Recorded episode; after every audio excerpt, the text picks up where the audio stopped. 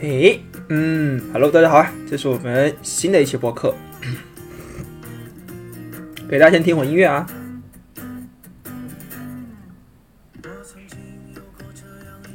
听到吧？这种手拍鼓，我是去到哪了呢？没错，就是去了云南。我们这一次，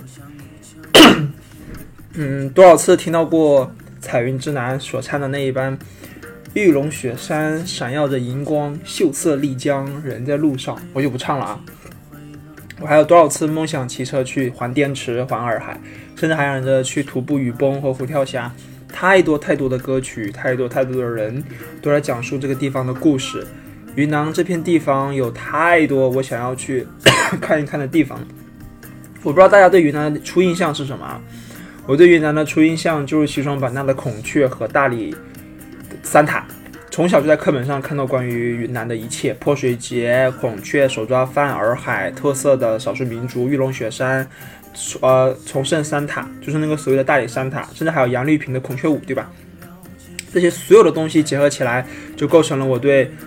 云南的最初印象，就仿佛呢是在这里生活的人们无忧无虑。这一次的云南之行呢，我们同样在呃贵州、广西和西藏四个省份当中纠结了很久。我们原本打算是去贵州的，但是一查天气才发现，居然全都是阴天，而且还会降温和下雨，这对我们想要一睹大瀑布呃来说绝对是致命的。而广西和桂林呢，更是相近，同样受到了影响。嗯，而西藏纯粹是因为机票太贵了，就你能够想象吗？就是我很早之前查过北京直飞拉萨一趟，来呃来回啊直飞是五 K 的机票，呃没想到现如今还是这个价格，并且还比之前还贵了，呃来回是六千。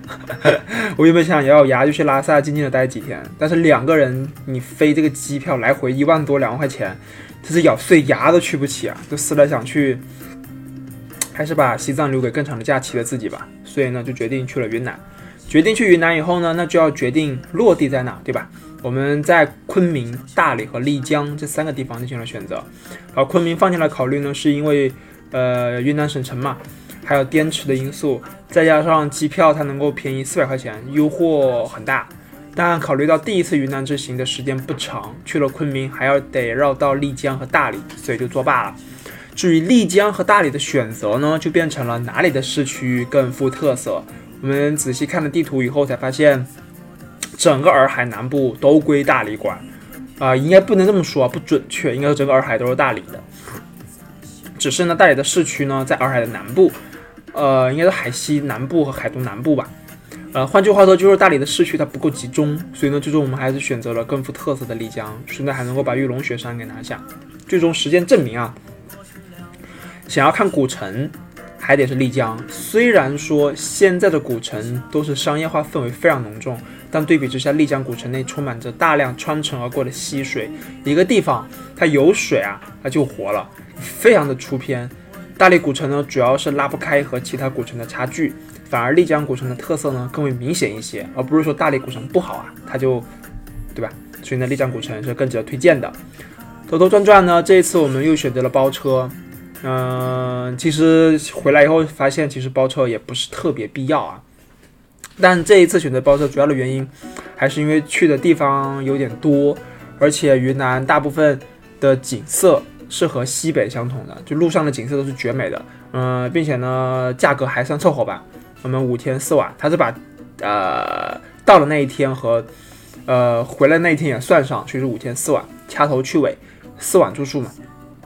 嗯，两人总共是三千四百元，包括玉龙雪山在内的门票以及极个别的门票。极个别门票说白了就是滑海那一次，其他都没有收门票的。唯一让我觉得优点和缺点呢，都是那个，啊，包车的司机师傅。优点呢是这个师傅他是一个东北人，所以这一路上不会感到无聊，而且发挥出了师傅本地生活将近十年的优势，带我们玩了蹦极。但缺点也是如此，师傅他夹带私货，为什么呢？因为蹦极是他自己安排的，还想让我们去喝普洱茶，那我们一直找了别的借口，隐晦的拒绝了。最后一天从大理回丽江呢，还加上了去一趟什么鹤庆的、什么新华村的、什么寸次银铺，想从我们身上捞一波返点。可惜的是，我们完全不在一件事情，而且最让我感受感到难受的就是，这是属于强买强卖了。加上那一天我们多不舒服，就女票吐了一吐，呃，就女票都吐了，啊，我也吐了，然后我们一直都在说，就是呃胃不太舒服，对吧？他就还非得加上这一个看银饰的点，很火大。但 想的就是怎么说呢？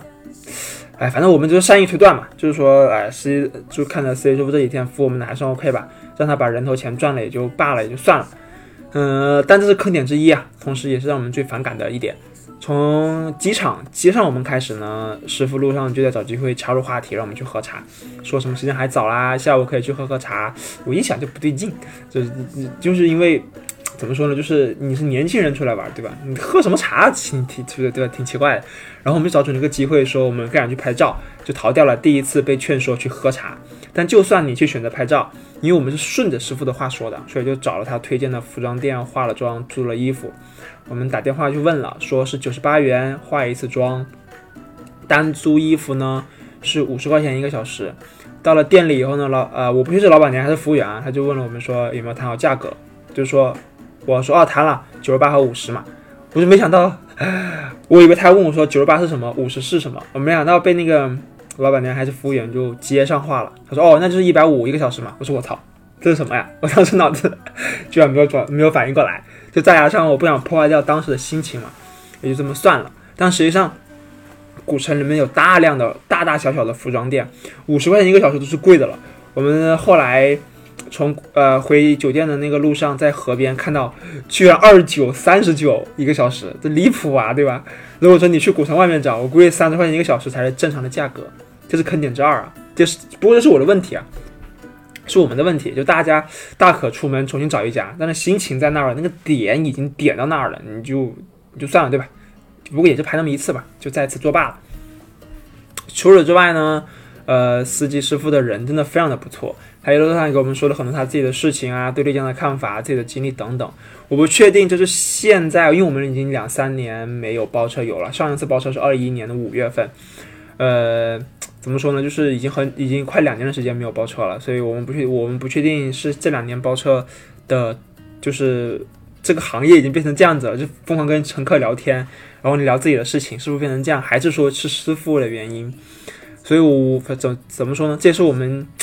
呃，相对而言，喜欢包车原因之一吧。就虽然说有些抽奖的性质啊，但是你要想在国内去到一些热门的景点，并且避免大巴旅游团，最好的方式除了自己的自驾以外，真的只剩包车了。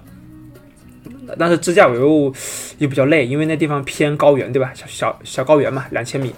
这一次包车，让我们再次感受到了，就是怎么说呢？有钱真好。我们下文再细细道来。呃，丽江古城。呃，丽江不管是从书上还是从电影里，又或是音乐里，听说过这地方了无数次。有句话说得好，就是这就怎么说呢？这句话也是司机师傅给我们说的：一个人的丽江，两个人的大理，一家人的西双版纳。大白话就是说，丽江是以一夜情艳遇出名的。但说实话，我们没有感受到，可能此行并不是一个人去吧。呃，我们直接在古城里面住了三晚上。呃，我们住了三个晚上吧。如果你刚好也要来丽江玩耍。那么呢，不要想太多，你就直接住在古城里面就可以了。唯一需要记得呢，就是多看几家，挑一挑这个门锁啊是正常的，隔音还是 OK 的，客栈就行了。就我们所住的那家客栈房间的大门，你用力一拉它就开了。然后有一天下午呢，我们在房间里面休息的时候，一阵大风就把就直接把门直接吹开了。然后呃，我们从大理回来丽江的那天晚上，我们住同样的客栈嘛。然后这是接待我们客栈的那个服务员，还是老板吧？还是老板的亲戚、老板弟弟什么之类的，同样住同一个房间。他一脚直接把门踹开了，我都傻了。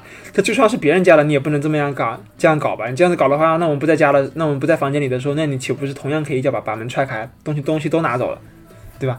这也挺奇怪的。大家挑个正常的酒店，不要冲了，因为我们就是给旅行社说的是两百块钱嘛，一晚两百块钱的名字的客栈。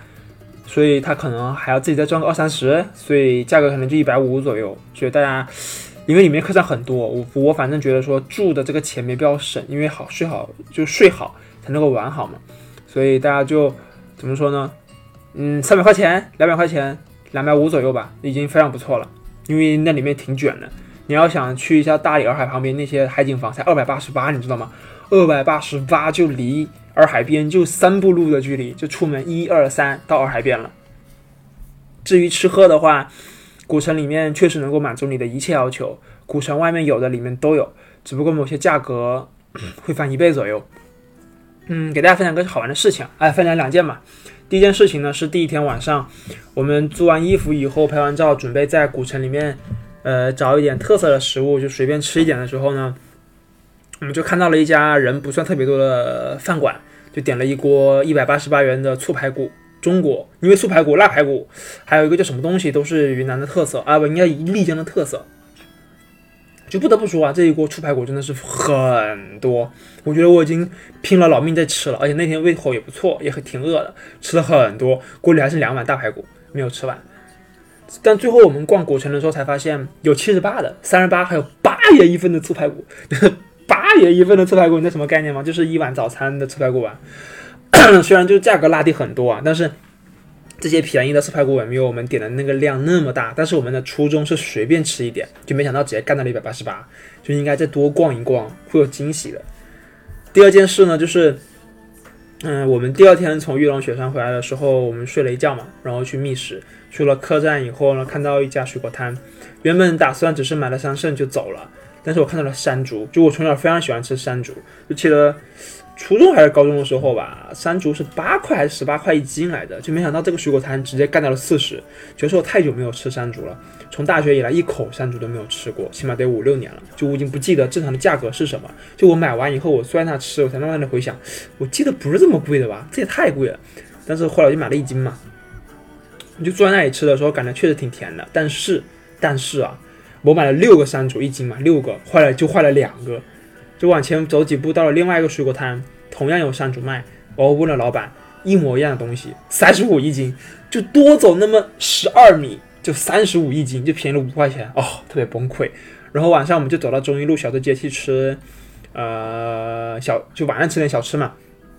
那在中义市场里面呢，就问卖山竹的那个水果摊儿，变成了十九块钱。我靠，就是个头，它没有像古城里面卖的那么大。但是甜度不降，你知道吧？就十九块钱为我同样买了六个，六个的话二十一块钱嘛。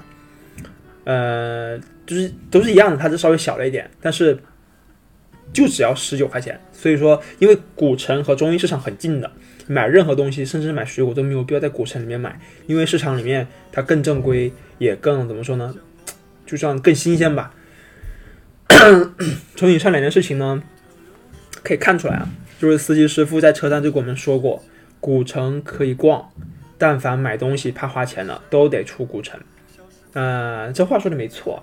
嗯，多次对比三家以后，就就是如果你就算在古城里面，比如说量特别大的，因为水果摊古城里面可能也就十几二十家吧，但是租衣服的可不止十几二十家，七八十家都一百多家都有啊。所以说租衣服这个对比三家是可以把价格压下来的。因为怎么说呢，里面每年的店铺钱房就是这个铺面的房租非常非常的贵，所以大家都希望大家不要被坑吧，并且呢，古城里面有大量拍适合拍照的地方。就如果说你想去看历史啊，那现在丽丽现在这个丽江古城里面确实没有啥了，唯一可以看的就是幕府。幕府的话，我就是怎么就怎么说呢，就就是我觉得要看的话，还不如去云南省博物馆去看，对吧？那那里面更加系统。但也因此而已，一切古迹基本都在九六年的丽江地震中给震没了。综合对比下来呢，我去过的双廊古镇、大理古城和丽江古城这三个地方，最适合拍照、最适合走一走、逛一逛的，还真的就是丽江古城了。大理古城虽然我们当时是晚上去的，但是它这个古城的范围实际上不大，这人呢可是爆炸多。双廊古镇是唯一的精华，就在那段面朝玉吉岛的步道，除此之外，真的是啥也没有了。推荐大家，如果真的想要去感受古城，一定要记得来丽江古城。至于丽江古城里面的其他景点，说实话我们都没有怎么逛，因为实在是太好拍了。非常推荐大家去那条河边，就是丽江古城有条河边，那个河边呢是呃枫林街，反正就是那条街上基本上拍照都在那条街上拍，而且不管是商家还是古城官方，好像都在遵守个规定，就花真是太丰富太多了，绿化特别棒。就整座丽江古城宛如是一座花园，并且很多花肉，就是花多肉爱好者狂喜的。我就从来没有见过门前小院没有种花的商铺，如果有，它基本上是贴上了旺铺转让。嗯，第一天到达丽江以后呢，因为时间比较早嘛，那我们就去了拉市海。下午三点半左右就坐上了包车师傅的车，为了节约第二天去玉龙雪山的时间，第所以我们就决定第一天到的时候下午呢就去拿下拉市海。拉市海在景区还算正常吧，一百六十块一个人，呃，连骑马带走路一个小时，体验茶马古道和姐妹湖。姐妹湖挺漂亮的，茶马古道也挺有意思的，主要是我第一次把马给骑爽了。只不过没有听到过什么历史背景的介绍，嗯，因为它里面没有什么商业氛围吧，缺少一些讲解，属于就是怎么说呢？你有时间就可以来，但是没有专门没有，但是没有必要专门被拉市海来一趟丽江。到了玉龙雪山，玉龙雪山它对外宣称是从未被人类登顶的处女峰，因为你登顶的话，你人到上面去了，然后你下来了，说你登顶了，这不算数。你要登到这个雪山以后，拍一张雪山顶部的三百六十度的那个，不叫三百六，就是一百八的那个全景图，就是雪山顶的那个，应该叫全景图吧？你得拍张那个照片才能够证明你去过了。呃，并且呢，玉龙雪山它是离赤道最近的雪山群，也是北半球呃最南端的大雪山。想要乘索道上山的话呢，总共分有三条索道：小索道、中索道和大索道。小索道呢是去三千三百米左右的云山坪景区。传说啊，这个云山坪景区呢是可以从这里前往玉龙第三国。东巴经文里面记载的玉龙第三国是什么呢？那里面说了，玉龙第三国呢里有穿不完的绫罗绸缎，吃不完的鲜果珍品，喝不完的甜酒，啊不美酒甜奶。用不完的金沙银团，后面还有很多啊，我就不念了。呃，确实那地方真的非常美，我们后面再说。中索道呢是去到牦牛坪，牦牛坪我们没有去。大索道呢是去到四千三百米左右的雪山附近看雪山，还可以继续往上走一千六百级台阶到四千六百八十米左右，允许游客步行到达的最高点。需要注意的是，这三条这三条呃索道呢是互不相通的。嗯，我一直以为就是所谓的小索道也会去到雪山顶，也就是冰川公园。就刚开始我不知道啊，如果说小索道当时去不了的话，我就我们就会直接冲大索道，但是不知道嘛。这也怪这也怪我了，这功课没做好。虽然有些遗憾啊，但也算是远看雪山吧。得亏后来我们坐在车上回来的时候在想，得亏当天选择的是去小索道，就在山上还好，在云山坪还好。从云山坪索道返回到蓝月谷以后，已经是中午左右了。中午的时候呢，时不时就伴随着一阵狂风夹杂的冰雹子，就这么拍打你的脸，对吧？我们花了五十块钱租的衣服还挺值，就全当雨衣来穿了。云山坪呢，正如其名，它是一个原始森林和高山草甸的景观。小时候呢，在电视里面看到了所谓高耸入云的森林呢，在这里完全可以一览无余。可能也是怕游客迷路吧。景区在好几个地方，它都贴上了。不要远离木栈道，私自进入森林区域。但说实话，那里的景色真的超级超级棒。如果说有几个男生一起，我还真的想深入到里面去看一看的。希望下一次再去到玉龙雪山的时候，可以玩的更野一些。在云山坪景区里面的玩法呢，其实也比较简单，就顺着景区的木栈道走一圈，拍一圈就完事儿了。因为它毕竟还是一个高山草甸和原始森林，搭配着远处的雪山和一部分肉眼可见的冰川。一年四季来此呢，都可以有不同的体验。同时呢，云山坪它也是，呃，丽江拍婚纱照外景的一大圣地。就我们应该算是第一批早上到达云山坪的游客了吧？等我们慢慢悠悠的绕了一圈，出去以后呢，惊讶的发现，居然海拔这么高的地方都能有五六对新人在拍婚纱照，真的是会选地方啊！这里还需要注意一点啊，就是如果说。呃，你也跟我们一样去的是云山坪景区，而不是牦牛坪或者冰川公园。记住一点，毫无必要购买任何克服高反的物品。当然，这是有前提的，就是如果你之前有去过类似高度的地方，大白话就是你高反过，或者体质确实还不错，那就没有必要了。因为那一套所谓的防高反，就一人件嘛，一个一瓶氧，两罐药水，然后呢一百九十八哦。我都窒息了！你要九十八我还能忍，他一百九十八，哎，就当初我们去川西那个墨石公园那天晚上，我就搞反了。那是我第一次去到平均海拔三千多米的地方，直接就给我干趴下了，低烧了一晚上，血氧当时测了就百分之八五左右，就一直在高，就是在那个高原三千多四千米的时候，我的血氧只有八十多。后来呢，在就是后来呢，再去到四千六百多米的地方，就一点事儿没有了。这次去玉龙雪山呢，还是跟之前说的那般，就是没有好好做功课，决定去丽江，嗯，到出发去丽江只有三天左右的时间，中间所有的工作日我每天晚上都爆肝到将近晚上十一点多，呃，为的就是请就是多请两天假，凑出五天假期去浪。所以呢，对于我自己来说，这次旅行其实算比较失败的，因为我没有做好规划，基本上算是包车行程吧，看着能够撑满一天就没管，没有细看了。就我连路过大理三坦都不知道，你知道吗？就差点忽就被忽略，就就差就差点被忽悠去看了所谓突突的花海。这种不做规划的旅行，我下次一定不会让不会让它再出现了。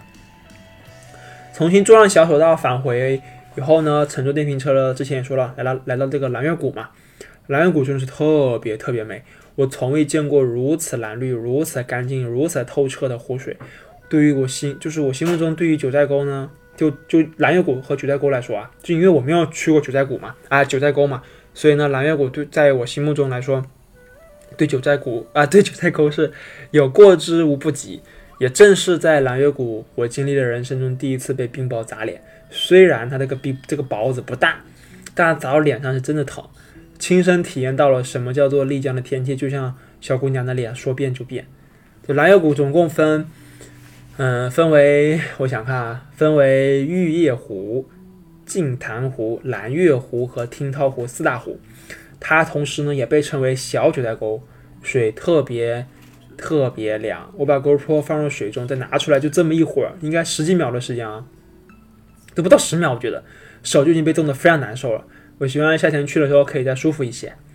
呃，我们只推荐从电瓶车到第一个湖，也就是到玉叶湖下车就完事儿了。后面去往所有的小湖都推荐不行。就是你走在如此蓝绿透彻的湖边，就是一种彻彻底底的享受。坐拖坐这个电瓶车，那就是妥妥的浪费，对吧？每一个小湖呢，都有它自己的特色。如果游客没有那么多，就更好了。就跟着自己喜欢的人，慢慢的走在栈道上，走在湖边，静静的看着平静的湖面，听着耳边的鸟叫声，在时不时的躲避一场说变就变的高原天气，这是极好的呀。呃，后来呢，就环洱海，对吧？环洱海环滇池呢，是我骑车以来一直的梦想，尤其是呃洱海，我早就听说过骑着环洱海一百二十公里的一日骑游，但一直没有很好的机会拿下。这回呢，借着包车游的契机呢，就顺带打卡。总而言之呢，如果你也想环洱海包车，确实，我个人感觉起来是不太好的，因为太快了，匆匆而过没有意思。就一些营销号，对吧？还光明正大的打着说，环洱海呢最优的选择是什么？包车第一啦，自驾第二啊，电动车第三的破宣传。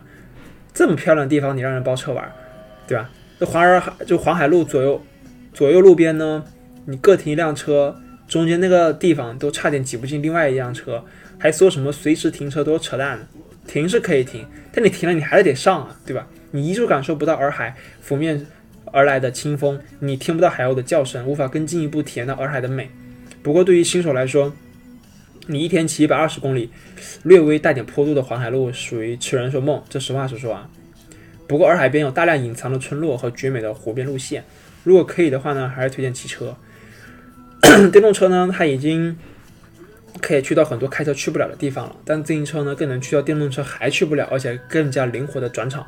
但就算是电动车环洱海的话呢，我也只推荐环海东和海南的一些合起来几十公里的精华路线吧，就够了，没有必要一百二十公里把海北海西都环完，因为距离湖边最近的公路基本上都在海东，海西呢主要是人文。如果你感兴趣的话，那你一起拿下当然是最好。不过呢，我这一趟的洱海之行也没有玩爽，主要是因为第二天呢，在大理吃了早餐，拉肚和呕吐，和女票两人双双中招。后来才发现，就是全是因为早餐吃了那一顿小餐馆里的卤米线，那是看着挺干净那个小餐馆，就我俩居然前后间隔几个小时全吐了。女票呢吃的是卤面，我吃的是卤米线。她吃到大理三塔以后，一停好车，一开门，啵就全吐了。我呢是从大理回到丽江的那个观音峡蹦极点等师傅接他的朋友，然后呢我一开门下车走两步我也呃，对吧？有种想吐的感觉，就走就走到那个河边，感觉嘴里好像有一股想吐的味道和感，是那种那种唾液分泌的感觉，就我也哇了一下就吐了。神奇的就是 间隔了这么长的时间，就我已经以为自己把早餐都消化完了，但是到了下午吐完了以后。就是就是怎么说，就是到到最近我们中午是在那个平溪村去玩嘛，到中午的时候我一点饿意都没有，出来了以后到下午我还是不饿，我以为真的就自己不饿没有胃口，但是后来我吐出来了以后，我发现那几根就是那我吃下去的所有米线全都在胃里积，就是都积攒着，一根没有消化，你知道吗？特别离谱，就是那个有问题早餐。大理古城，大理古城虽然是晚上去的，还是比较失望，主要是因为。嗯，它可能是因为丽江古城太超出我们的预期了，导致原本还凑合的在及格线以上的大理古城，对比之下呢逊色太多了。如果说你去过了丽江，但给出的时间也不多，完全可以忽略过大理古城，反而是苍山还可以去一下，毕竟大理就苍山和洱海嘛。前几年都说苍山顶的中间积雪化了，但我们这次看上面依旧有厚厚的积雪，应该顶上的风景非常不错。那种，然后呃，在大理古城的那天晚上呢，我们还简单的跳了一下篝火，应该有两百号人、三百号人，都都都都在里面一起去跳那个篝火。虽然就是稍微体验到了一点那个篝火围着篝火跳舞的感觉吧。在大理的第二天呢，我们的计划原本是要去两个花海和潘溪村的，但我们去了其中的一个花海以后呢，就直接跟司机师傅就连连摆手，就不去第二个花海了。就先不说大理的花海到底算不算得上花海啊？但这个季节它又冷，又没有到旅游季节，就商家根本就不会给你搞，就不是他不给你种花的，对吧？所以导致这花海其实没有几朵花，田野里面蚊虫又多，根本无心欣赏，对吧？所以呢，我们就决定逛完第一个花海以后呢，去大理三塔。大理三塔呢，是我小时候对大理的最初印象之一。正如前文所说，我居然对要路过大理三塔是完全不知道的。直到我发现就在前行的路上以后，果断自费前往。如果说你也想要去大理三塔玩耍，目的就是为了看三塔，而不为别的，完全可以不用买任何的电瓶车费用，全靠你腿着走就完事儿了。本身崇圣寺景区也不大，精华我个人认为呢，就是一千五百年历史的三塔。至于更高处的寺庙啊，我是一点不感兴趣，而且对比其他地方来说，崇圣寺的寺庙没有什么特殊的地方。嗯，就在我们早餐。吃了那顿卤米线以后，女票的胃就不舒服嘛，所以到了崇仁寺的停车场就刚好停车就吐了。就我第一次见到女票这般模样，刚开始我还有点慌，尤其是到后面在景区里面就连拉了两次肚子，直到以后呢，就直到现在回来的两三天还在拉，我也没有好到哪里去。我总共拉了九次，从第一次开始就在拉水，就给大家一个忠告啊。就是到了人生地不熟的地方，就越是人生地不熟的地方，你越是要吃正常的饭，喝正常的水，你至少也要去光明正大的饭馆，不要太过于随便的路边小店。我们这一次呢，主要是司机师傅跟我们去同一家店，也就没有太那个什么。但他居然没有啥事儿，你知道吧？就给我俩整的够呛。整个大理三塔呢，看着非常匆忙，因为女票不舒服，我们也不敢多走。草草的走过山上几座大寺庙建筑以后呢，就直达山下的三塔。我绕了三塔的那个中间那个最大的塔走了一圈，然后女票蹲了一次坑。最后到了山下的游客中心以后呢，我们就直冲医务室。医生说这不是水土不服，如果是水土不服的话，你们在第一、第二天就会马上有反应，就是吃坏肚子了。所以我们这才放心的把问题定位到了早餐上面。在大理的最后一个景点呢是潘溪村。潘溪村是我此行最意外的景点。我原本以为，怎么说呢，就是这个村子吧，就跟在大理第一天去的什么瓦色村一个样子，它就是靠近洱海边的一个小村。最后我们实在是没得玩了，才在就是我们去瓦色的那次啊，就是我们最后没得玩了，才在村子旁边租了电动车。就没想到，就通过这辆小巧的电动车，就打开了我们环洱海认为的最佳方式。下次如果我们还有机会再来到洱海的话呢，我还要继续租电动车。整个洱海边绕上一圈电动车，这个就就整个洱海边专门就就专门就是租电动车绕洱海的这个服务太卷了，就是七十公里的续航的电动车呢，仅需六十块钱，就可以从早上七点就一直租到晚上十二点，你还回来就行。在大理住的客栈里面呢，还有私自改装以后长达两百公里的续航电动车，简直大开我的眼界。我早上我就不包车浪费在大理这两天了，就应该在丽江也有一个包车去。去玉龙雪山就完事儿了。潘溪村的风景非常的美，满足了我对洱海边小镇的所有幻想。我们逛了两个小时都没有逛够，也没有逛完。司机师傅呢打电话说我们可以去下一个景点了，又给我们拒绝了，拖了四十分钟，因为真的太美了。就如果说你可以的话，来大理一定要想办法来潘溪村，好好的感受一下，嗯，这一次我所感受到的一切。不过，嗯，怎么说呢？缺点也在于此吧。我原本以为收费上厕所这件事情啊，只有在青海啦、西北这种相对，只是相对啊，相对落后的地方，山区嘛，可能没有什么厕所啊之类的，才会出现，需要花钱呢去在村民家上厕所。我没有想到，在云南这种地方。在潘溪村这种如此游客多的地方也会出现，对吧？他是真的没有公共厕所啊！我在路上遇见了好几对跟我们一样找不到公共厕所，被市民各自被村民各种私自画的路牌指引到自个儿家里头上厕所的冤大头了。虽然也不贵，两块钱一次，但是我很不爽。总结来说呢，就是 这一次的五天四晚云南之行，我个人感觉还是非常的游客化的，就没有走出符合我个人预期的感觉。也没有给到我太多的思考，反而呢，也慢慢的对包车游这种旅行方式产生了进一步的反感。原先呢，我一直以为，呃，包车游出行才是对外出，就是才是外出旅行的最佳方案。但经过这一次呢，我发现它只是降低了一些可能带你去购物的几率，降低了一些等人的时间，但隐式的购物方式还是有的。就是前面我们说的嘛，我们在大理第二天下午返程回丽江的时候。司机师傅他已经明确的知道我女票不舒服的前提下，依旧强行带我们去鹤庆新华村的寸次银庄看银子。我内心其实非常明白下他想要干什么，而且这是第二个在就是第二个不在我们包车行程上的安排。我一直在摁住自己外貌的怒火，而且我们坚信这个司机师傅的个人行为，旅行社他不敢也不会这么干，要不然他就自己砸自己的招牌。我个人其实是非常的反感一路上唠唠叨叨跟你聊了没完。因为我们出来包车，图的就是个安静、安安稳稳的看风景。我并不想让任何人知道我是谁，我在干什么。但这次不知道为什么就聊了特别多。刚开始我还挺不舒服的，但后来看司机师傅自己说了这么多，行程也比较长，也不想破坏心情呢，也就顺着他说了很多。他私自安排的蹦极点呢，我们也还 OK 吧，因为我们从来没有蹦过极，也一直在找个机会想蹦极。那有这个机会，那我们也不也不反感，也不排斥，我们就去了。虽然是打开了我们对蹦极的初体验吧，但一路上他一直在找机会带我们去喝茶，真的很烦。